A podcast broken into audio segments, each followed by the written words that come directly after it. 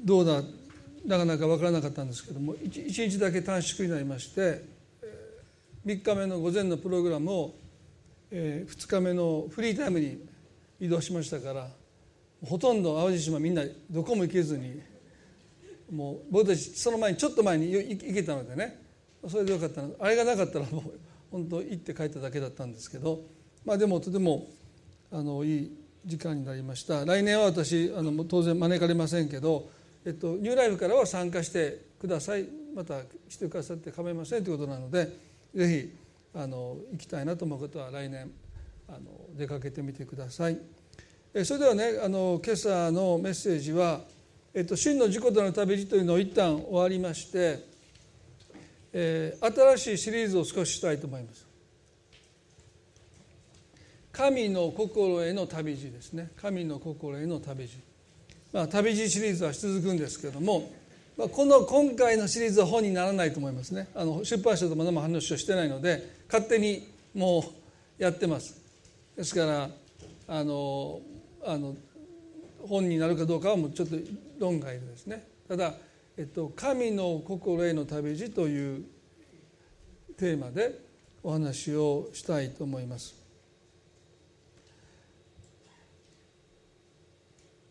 J.I. パッカーという方がいるんですねもう亡くなってますけども20世紀の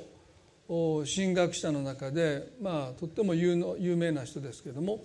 彼がね「Knowing God」まあ、神を知ることという、まあ、日本語のタイトルはありますけども彼はですね神を知る時に私たちのうちに4つの変化が起こると言いました。一つは神様に対して私たちはエネルギーを持つようになる。こういうことをしてみたいというですね。そういうエネルギーが満ちてくる。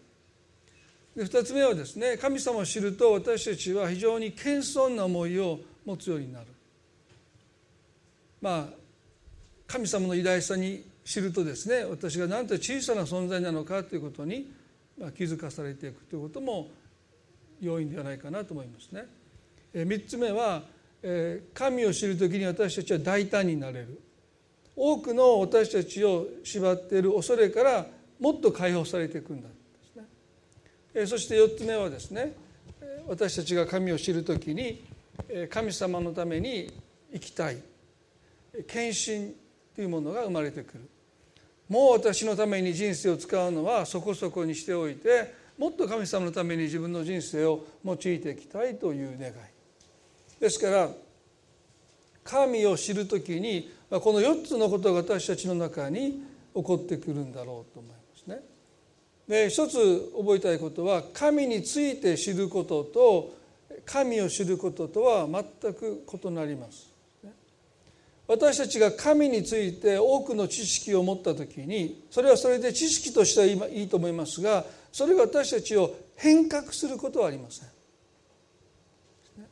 ですから私たちが神についての知識をいくら増し加えてもその知識が私たちを変えるということはほとんど起こらないんですね。でも神を知るっていうことはですね、まあ、聖書ではこの知るということと経験するということを同じように使いますね。ですから私たちが神を知る神を経験するときに私たちは変わっていきます。いや変わらざるを得ないわけです。ですから教会というものあるいはクリスチャンがですね私は神について多くのことを知っているのかあるいは神を知っているのかということを自らに問うことは必要じゃないからですね。それ4つのことが私の中に起こってきているかどうかということをもってそのことを少し理解できるじゃないかな。で神を知るということそれは何をもってしても神の心を知るということですよね。ですから今回シリーズで神の心への旅路としたのは神を知るということは神の心を知っていくということ。で旧約新約を通して神様の嘆きは一つですね。それは神が選ばれた神が愛された民がご自身の心を知らないということです。エレミアの4の22にエレミアを通して神様はこうおっしゃいました。実に私の民は愚か者で私を知らないとおっしゃった実に私の民は愚か者で私を知らない。これが神様の嘆きなんですよね。神は私たちのことを知っていてくださる。でも私の民は私を知らないと言いました。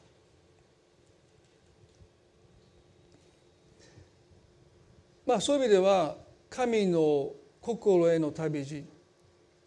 神を知る旅神の心を知る旅。そんな旅を私たちは歩んでいきたいと願いますね。もちろんこのシリーズを終えたらまたその旅が終わるわけではなくて生涯続くわけですけども、まあ、私たちがその旅を歩んでいくための、まあ、一つの助けになればな、まあ、そんな思いでこのシリーズをしていきたいなと思うんですけども神の心を知るということをですねまず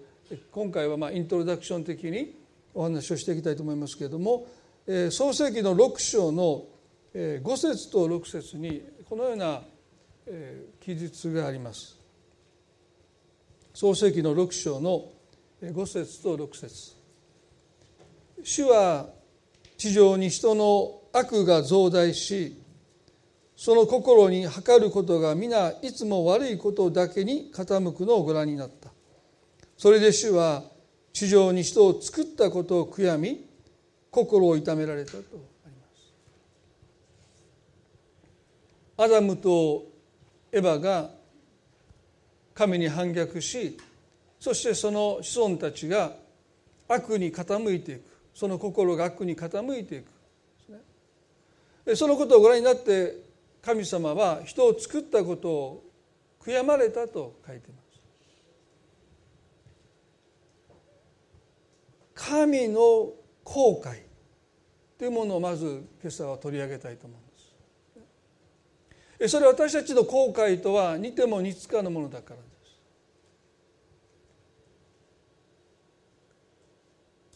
人の子らが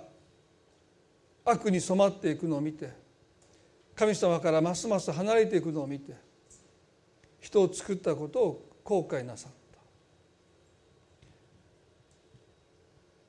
あ神様だって後悔するんだってある人は単純にこの箇所を読んで思うかもしれません。例えば人が人の道を踏み外して他者に迷惑いやそれ以上の損害を与えてしまった。大変なことをしてしまった。親がその子を産んだことを悔いる。あの子さえ産まなければこんな辛い思いを人様に強いることがなかったと言ってもしかしたら親が子を産んだことを悔いるということがあるかもしれませんね。まあ、ある意味でそれは親としては無責任だと思いますよね。こう産んだことを悔いる前にまだ親としてすべきことがたくさんあると思いますがもうその子を産んだことを悔いてる。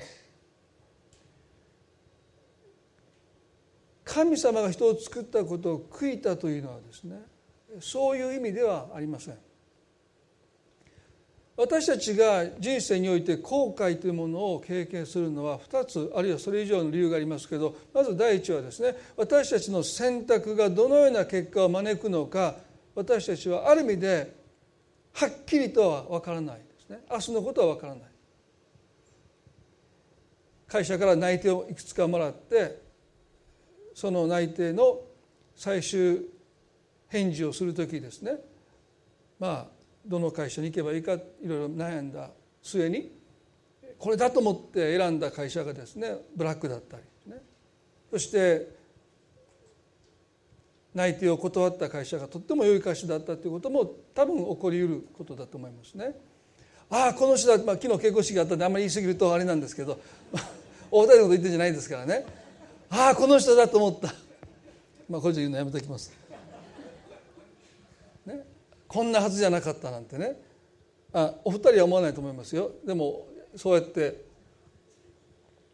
こんな人とは思わなかったっていうのは結構あの牧師としてよく聞く話ですよ。このニューライフの人からは聞きませんけど。それ以外の人からはよく聞きますよね。こんなふうになるなんてあることをきっかけに人が変わっていってしまうということもあります。良いふうに変わる時もあるんですけど時にはですね本当にもう心がすさんでいってしまってもう人が変わったようになっていくということもあります。ですからこの選択が果たして正しいのかどうかっていうのは誰にも言えないですよね。本当にそれは人としての一つの制限ですよね。でもう一つは罪の問題があります。人は心から願うことと反対のことをしてしまうという自己矛盾を抱えているローマの何章に書いてますね。善を行うと思うんだけども結局したくない悪を行ってしまうとパウロは言いました。私はなんと惨めな人間なんだって言いましたね。ですから人の一つの後悔それはなかなか素直になれない。心に一つの自己分裂というものを抱えてる。もうそれはもうどうしようもない一つの罪の力なんですね。でそれは私たちが神様と本当にもう一度お見えしてこの罪から解放されない限りは何らかの形で私たちの心に絶えずこの自己分裂をもたらそうとします。ね、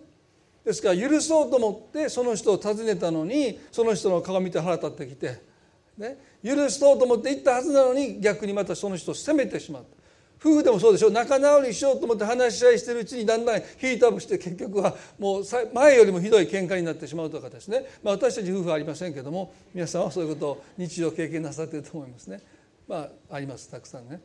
まあ本当に自己矛盾人っていうのは本当に複雑だな、ね、なかなか素直になれないな。でも神様はですねある選択をなさる時にその結果をご存知の上でその選択をなさいます。でしょ？神様の辞書に意外とかね予想外とか、ね、びっくりとかないんですよ。でペトロに言いました「老であろうと死であろうと過去できてます」とペトロが言いますと「鶏が鳴く前にあなたは私のことを三度知らないと言いますよ」とおっしゃった。神様の選びガリラ地方の漁師ですからねペトロは無学ですよね。そして血の気が多かったですよね。ですからローマカトリックの一番上にペトロがいるんですよ。ありえないですよ普通ね。イエス様あなたはね人生間違えましたよってこんな男ねよりによってガリラヤのこの血の気の多い無学なね、目立ちたがり屋のこんなペトロを選んであなた後悔しますよと多くの人が思いました。でもまあ確かに彼はたくさんの失敗しましたけれども最終的には、ね、教会の指導者になっていったんです、ね、神様にとってあることを選択なさるときにその結果がどうなるかわからない状態の中で神が何かを選ばれるということはありえません。100%その結果を知った上で、まあ、私たちを選んだとも聖書は書いてますね神様私たちを選んでくださった時に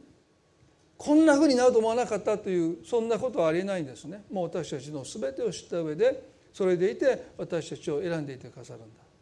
そして神様のうちに罪という問題がありませんですから神様が何かを選ばれる時にはご自身の性質に反することは一切なさらない。神は愛です。ですから神がなさることはもう徹底してこの愛に根ざして愛に基づいて愛との一貫性があることしかなさらない。もう神様が自分のなさったことを後から後悔なさる。ちょっと言い過ぎたとかね。ないんですよ。私みたいみたいなもうもう、ね、言い過ぎて言い過ぎたことばっかり言いますよね。でもないんですよ。反省がないんです。愛という神のご性質それに反することを神はなさらない。罪という問題がありませんから自己矛盾というものが神の中には全くないのでこの2点において神様がですね後悔なさるということはありえないんですね。でも聖書ははっきりと人を作られたことを後悔されて心を痛められたと書いています。もう一つ取り上げたいですね。民数えあごめんなさい。民数記の23の19に預言者バラムという人がですね、まあ、あんまり良くない預言者ですけども彼はこう言いました。神は人間ではなく偽りを言うことがない。人の子ではなく食いることがないと言いました。人の子ではなく食いることがない。あれ聖書の言ってることを矛盾するんじゃないかって人を作られたことを悔い心痛められたと聖書が書いてる反面ですね。ここでは神は人の子ではないので悔いることがないって書いてあります。第一サメルの15の2にですね。第一サメルの15章には神様がイスラエルの初代王サウロを王に任じたことを悔いたという箇所がここに書いてるんです。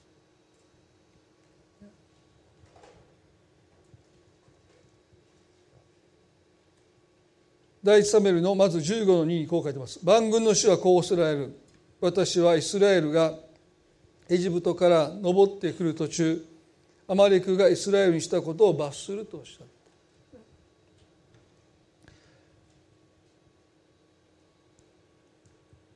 モーセに率いられた200万の民が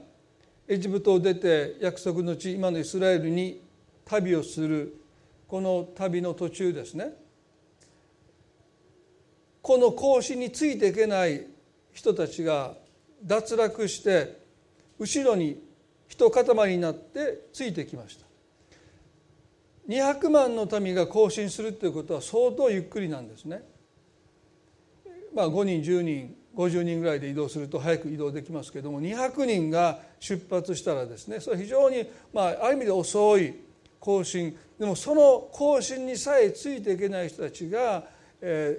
ー、脱落して後ろに一つの塊を持っていた。アマレク人はその塊を襲って彼らからありとあらゆるものを剥ぎ取ってそして自分たちのが襲ったことの証拠を消すために子供まで含めて皆殺しにしたんですね。で神様はこの罪をお忘れにならないでそれから随分後にこのイスラエルの初代のサウロにアマレクへの裁きというものを託されました、まあ、昔は警察もないし裁判所もなかったのでこの王にこの裁きを一任なさった。非常に重たいこの務めですよね、まあ、今回私リトリートに行って食事をした目の前の人が検察官でした、ね、ちょっとドキッとしました。何も悪いことしてないのに。検察官してます。あそうです。なんか大丈夫かなとか一瞬 思いましたけど。でもねちょっとお話をしてるとやっぱり、重い仕事ですよね。裁判官でクリスチャン多いそうです。弁護士でも結構多いんですけど検察官でクリスチャン少ないみたいですね。やっぱり人を責める。なんとなくこうクリスチャンらしくない。でも僕はいやでも被害者の側に立つのでそれはいいじゃないですかとはお話をしたんですけどまあその方もまああんまりクリスチャンは警察官ではいないんだ。まあ裁判官とかまあ裁判官の方はまあこの関係の業界にもねおられますけどまあ弁護士は多いんだけど警察官いないんだ。やっぱりしんどいですよね。人の人生を決めてしまうその刑を言い渡していくということはですね、まあ、非常に重たい仕事なんだろうなと思いました。神様はこのサウルと一緒にアマレク人への裁きを託された。そして彼はまあその裁きをもってしてアマレクを撃ったんですけども、まあ、その時彼はですね彼らの所有物であった羊や牛をくすねたんですね。そして持ち帰ってきました。でその時神様が預言者サムエルにこうおっしゃったんですね。これが第一サムエルの15の10と11ですね。その時サムエルに次のような主の言葉があった。私はサウロを王に任じたことを悔いる彼は私に背を向け私の言葉を守らなかったからだ。それでサウロは怒りあサムエルは怒り夜通し主に向かって叫んだ。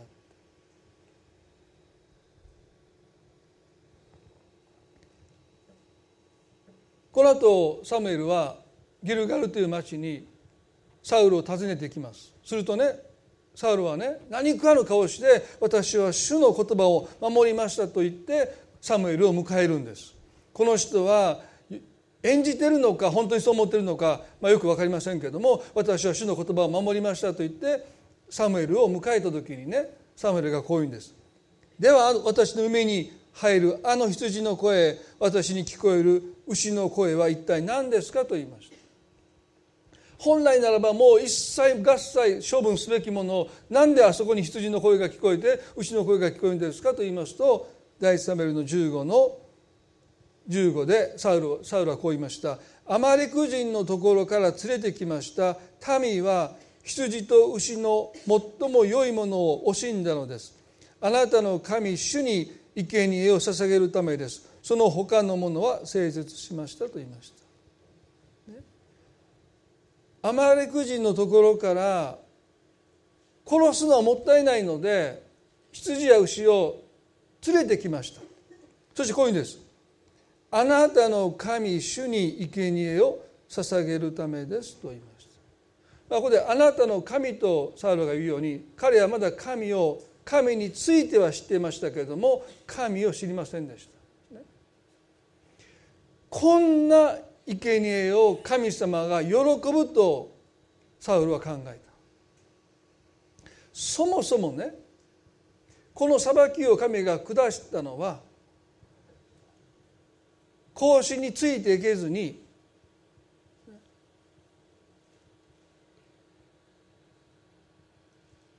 後ろに一つの群れを作って励まし合い支え合いながら約束の地に向かった年老いた人たち体が極端に弱かった人たち小さな子供たちを襲ってその持ち物を略奪した者たち。その者たちの財産を持ち帰ってきて神に生贄として捧える捧捧げるっていうことはですね。そんなものを神様受け取れるはずがないじゃないですか。ご自身が愛した民が奪い取られたものをもってしてどうぞ神様あなたへの生贄ですって。まあこんなことこんな方いないですよね。ニューライフに来る前に人の家に押し入って家の人縛り上げてね金品全部奪って教会に来て献金ですって。僕も受け取らないですよそんな。こんなの神様に捧げるはずがないでしょ。でも彼は平然と言うんです。あの羊やあの牛はあなたの神への生贄ですって。いかにサウロが神を知らなかったのかその心を知らなかったそんなもの受け取るはずがない。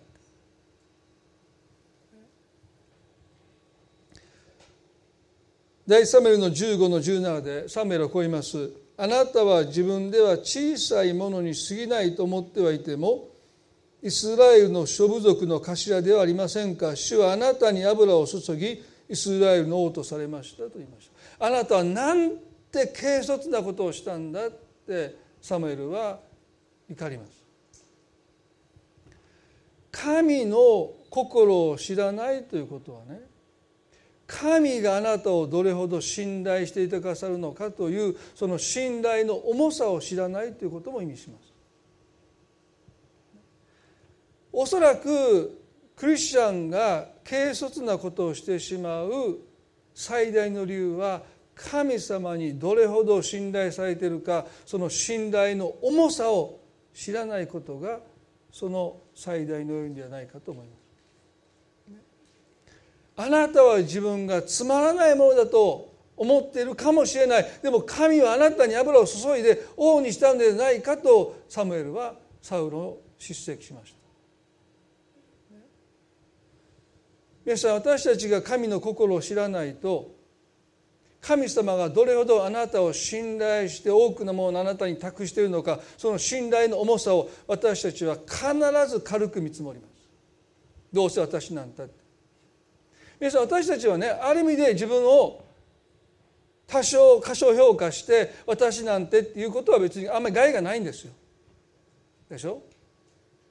でも神様があなたを信頼しているその信頼の重さを軽く見積もることは大変なことですよ。もう一回言いますね。私たちが自分のことをね多少過小評価して、ね、私たちは大したものでありませんって言って自己卑下することはあんまり害がないんですけどもでも神様があなたに託しているものあなたを信頼しているその信頼の重さを軽く見積もる時に私たちは本当に軽率な道を歩んでしまう。でこれは非常に厳粛なことなんです。自分のことについて2シリアスにならなくてもいいですよ。そんなに自分のことについて深刻にならなくてもいいんですけど神様があなたに託しているもの神様の信頼の多さに関しては too serious 深刻に考えすぎることはありませんどれだけ深刻に考えても深刻に考えすぎることがないぐらいに神様の信頼というものを私たちが本当に厳粛に受け止めなければならないということをこのサムエルはサウロに語ります。あなたは自分をどれだけつまらないものだと言っても神があなたに油を注いであなたを王にしたではないかなぜ神の信頼をそんなに軽くあなたは見積もるのか皆さんぜひね神様がどれだけのものをあなたに信頼して託しているのか。じっくりと考えるっていう時間はとっても大切だと思いますよ。まあ、このね表現私言い過ぎかなと思うんだけどもある人がね全ての人は1万人に何らかの影響を与えるんだって。有形無形ですけどもね。その人がいなくなることによって1万人の人が有形無形のあるいは大小の影響を受けるんだって。その人がその職場からいなくなること人間関係からその人がいなくなること、まあ、いろんなことを含めてそれぐらいの人が何らかの影響を受けるんだという調査結果を社会学者が出しました。まあ、私はそれに100%賛成するかしないかはよく自分でも分かりませんがでも少なくても私たちが思う以上に神は私たちを信頼し私たちに多くのものを託しているんだということに関しては私たちは総じて軽く見積もっています。ですから神の心を知るこの旅路を私たちが知るときに神様がどれだけ私たちのことを信じてくださるのかそのことも私たちは見出していくんだろうと思います。あの一タラントのあの主人のお金を預かったあのしもべの問題は何だったのか。その一タラントのまさに主人の信頼の重さを軽く見積もったということがこのしもべの最大の欠点ですよね。銀行に預けておくべきだったんじゃないかって。銀行に預けておくべきじゃないかって。彼はそれをしないで土を掘って埋めてしまった。その重みっていうものその信頼の重みっていうものを彼は軽く見積もった。大体3,000万と言われますよね。皆さん3,000万も預かって主人がいなくなるんですよ。僕今自分がいくらうちの妻からお金を預けてもらうかって考えたらですねもうこの人すごいですよ。前も言いました僕3,000万です皆さん。どうですか？ちょっと3,000万預けられてその人いなくなったらどうします？皆さん。そこでとどまりますか？そのままもう猫バブとんずらするか？3,000万ですよ。当時のお金で、それだけの信頼を1タラントのしもべに主人は預けておそらく行き先も告げずに帰ってくる日も言わずに旅に出ました。もう僕だったらね泣きますわそこで。もうそんなに信頼していただいたんですか？でも彼はね全くその1タラントを評価しませんでしたね。こんなもの何になるかといって土を掘ってそれを埋めてしまった。皆さん私たちは神の心を知るときにですねこの神様から託されていることの重さそれは決してプレッシャーにならないんですよ。能力に応じてって書いてますからね。でもそれは私にとって軽率に生きること自らを安売りすること。そういった生き方から私たちを遠ざけていくもの。神様に信頼されているというこの確信こそが私たちを軽率な行いから罪から私たちを遠ざけていく。それ以上のものはないんじゃないかなと思いますね。最後にまあこれはもう今日はイントロダクションですので、えー、第サメルの15の2223でサムエルはサウロにこう言いました。するとサムエルは言った「主は主の御声に聞き従うことほどに全焼の生贄やその他の生贄を喜ばれるだろうか。身を聞き従うことは生贄に勝り耳を傾けることはお羊の死亡に勝ると言いました。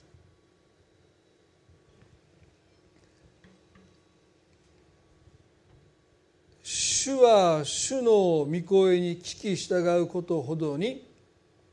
全焼の生贄やその他の生贄を喜ばれるだろうかと言いました。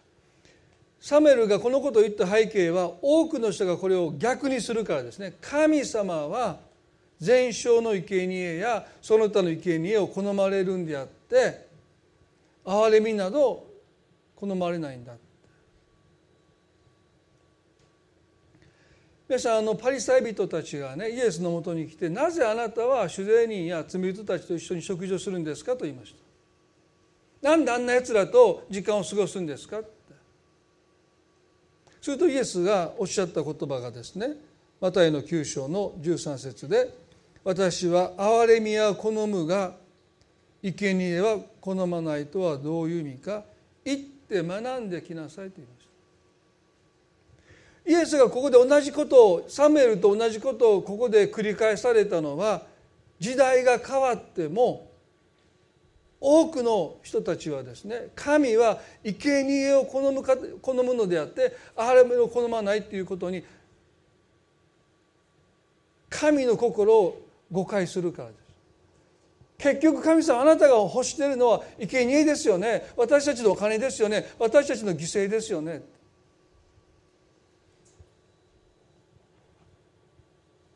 神を偶像化するということは神が何を喜ばれるのか。神は生贄を喜ばないって言いました。でもどれだけ多くのクリスチャンが今なお神は生贄を喜ぶと思って犠牲を払う生き方をしていけば神様は喜んでくださるんだという思い込みの中にもちろん神は犠牲喜ばれるんだけどでもイエスははっきりと神は生贄を喜ばないって。それよりも神は憐れみを好むんだっておっしゃった。でも私が知る限り実に多くのクリスチャンが神は生贄を好むということを神の心を知らずにそう思い込んで生きている人が決して少なくない。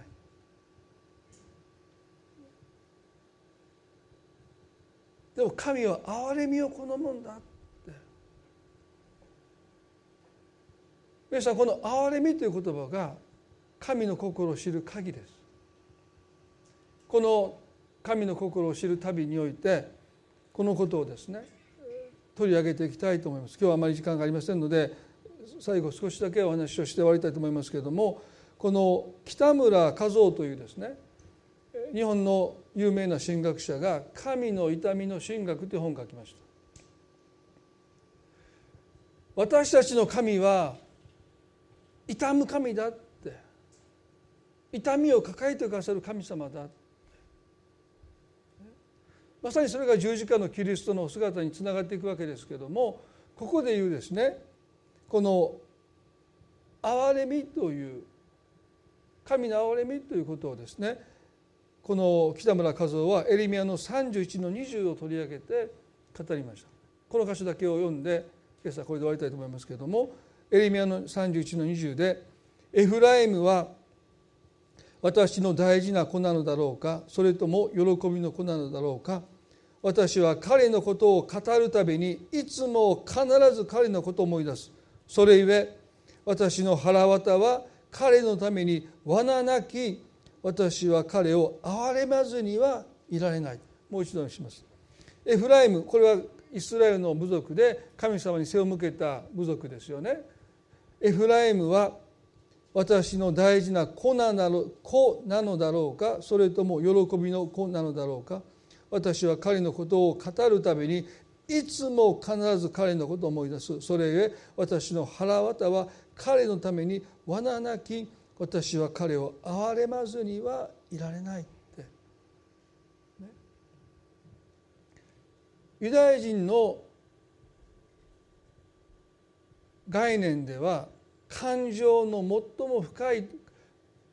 最も深い感情があるのが腹渡だという考え方、まあ、日本語でも腹渡が煮え切るというですね。もうもうもう本当にカッとなるような怒りじゃなくてもうその存在において怒りに身を震わしていく。もうそういう激しい強いですね。怒りというものを腹渡。そこで感じるんだという考えはですね、まあ、ある種どの文化の中にもあります。ただ心の表層だけで怒りを覚えるんじゃなくてもう存在がですね。もうその腹渡が裂けるようなもうここでですね罠なきってそれ激しく動かされる。って。皆さん私たちね神様って意外とクールだって思う時あるんですね。いろんなことをご覧になって神様を動じない。確かにそういう面もあります。神様は支配者です。全てのことをご存知ですからこの方にとって想定外意外ねびっくりはありません。だからといって神様はですね平然と私たちの苦しみを眺めているお方ではなくてここではですね彼のことを思い出す度ごとに私の腹渡はですね引き裂かれるようなもう悶絶している神がそこにいるんです。あれがゲステマルの園の悲しみのあまり死ぬほどだって言って血のような汗を流されたイエス様の姿も重なりますね。皆さんこの天と天地万物を作った神があなたが苦しむのを見て悶絶しておられる。そしてご自身の存在が揺り動かされてその揺り動かされる中から憐れみが出てくるんだと言いました。皆さんこれは同情とは全然違います。私たちはね同情しても別に何も変わらないかもわからない。ああかわいそうだと思うんだけどそれで終わってしまう場合がほとんどですよね。でも神の憐れみは神ご自身が悶絶しその最も深いところで激しく神ご自身がこの天と地を創造なさって全てを治めている神ご自身がその存在において激しく揺さぶられてもう我を失うかのような一つの動揺をですねご自身のうちに抱え込んでその中から憐れまずにはおれないというですねその憐れみが出てくる。それがまさにある意味では暴挙としか言えない。ご自身の御子イエスを十字架につけてまで神に反逆する私たちを救おうとなさる。その憐れみはその腹渡から出てきてるんだって。ですからもちろん神は全てのことをご支配し何をもってしても動じない方でありつつも私たちを見て私たちの悲しみ私たちの苦しみを見てその腹渡において悶絶してくださってそしてあなたを憐れもうとなさる神。でこの方があなたを作ったことをたとえあなたが人の道から踏み外れたとしても後悔するはずがない。あなたをなお抱え込んで神はどこまでもあなたを見捨てずにその腹渡がもう引き裂かれるぐらいになりながら神様あなたはそこまでする必要がないって私たちは言いたいですよね。でも神はあなたを作ったゆえにあなたを見捨てないで腹渡が罠なきってあなたのためにもうその存在を震わしてでもあなたを憐れもうとする神。この神の心を私たちが知るときになぜ神の御子が矢の十字架の上で我が神我が神どうして私をお見捨てになるんですかというあの叫びを父なる神はまさに腹渡をもう本当に引き裂かれる思いでそれでも私たちを憐れもうとして愛する御子イエスのその叫び声に耳を閉ざしていかれた神。その神の心を私たちが知る時に私たちの人生は当然変わっていくと思いますね。一言お祈りします。恵み深い天の地の神様私の民は愚かで私を知らないとおっしゃった。これは決してイスラエルの民だけのことを嘆かれたわけではないと思います。私たちも本当の意味であなたを知っているでしょうか？あなたについて私たちは知っていることは多いかもわからない。でもあなたの心を知っているでしょうか？あなたは今も生贄を好み憐れみを好まない神でしょうか？そうじゃない。あなたは憐れみを好むが生贄は好まない神様どうか私たち一人一人が今までよりももっとあなたをあなたの心を知る者へと変えてください。あなたがどのような思いで罪のない神の御子イエスをその神の愛を受け取る受け取らないにかかわらずあなたを憐れまずにはおれないと言ってイエス・キリストを十字架に使わせてくださったこの神。この神が今も私たちを愛していてくださった。私たちに知られたいと願っていてくださる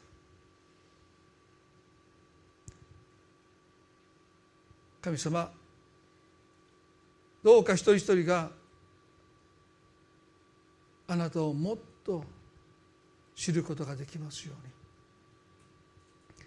あなたの心への旅路を神様どうか導いてください。そして私たちの中にあなたへのエネルギー謙遜な思い大胆さ神様。そしてあなたのために生きたいという献身このことがますます私たちの中で大きく豊かにされますように。神様この礼拝を感謝いたします。今日多くの働きについて報告なされましたけれどもどうか一つ一つの上にもあなたの祝福を祈ります。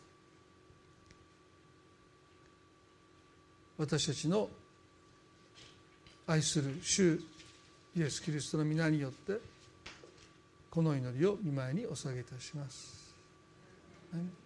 それではどうぞ皆さん立ち上がっていただいて賛美を捧げたいと思います。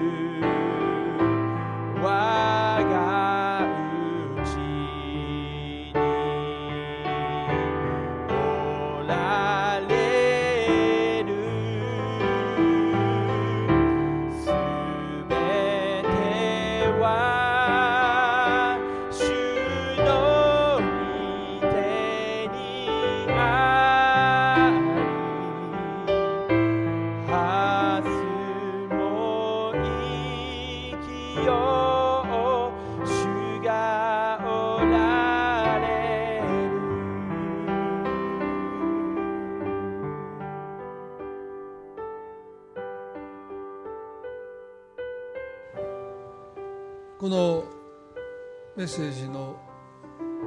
中で神様が私たちに神を知ることへの願いを今まで以上に増やしてくださってご一緒にその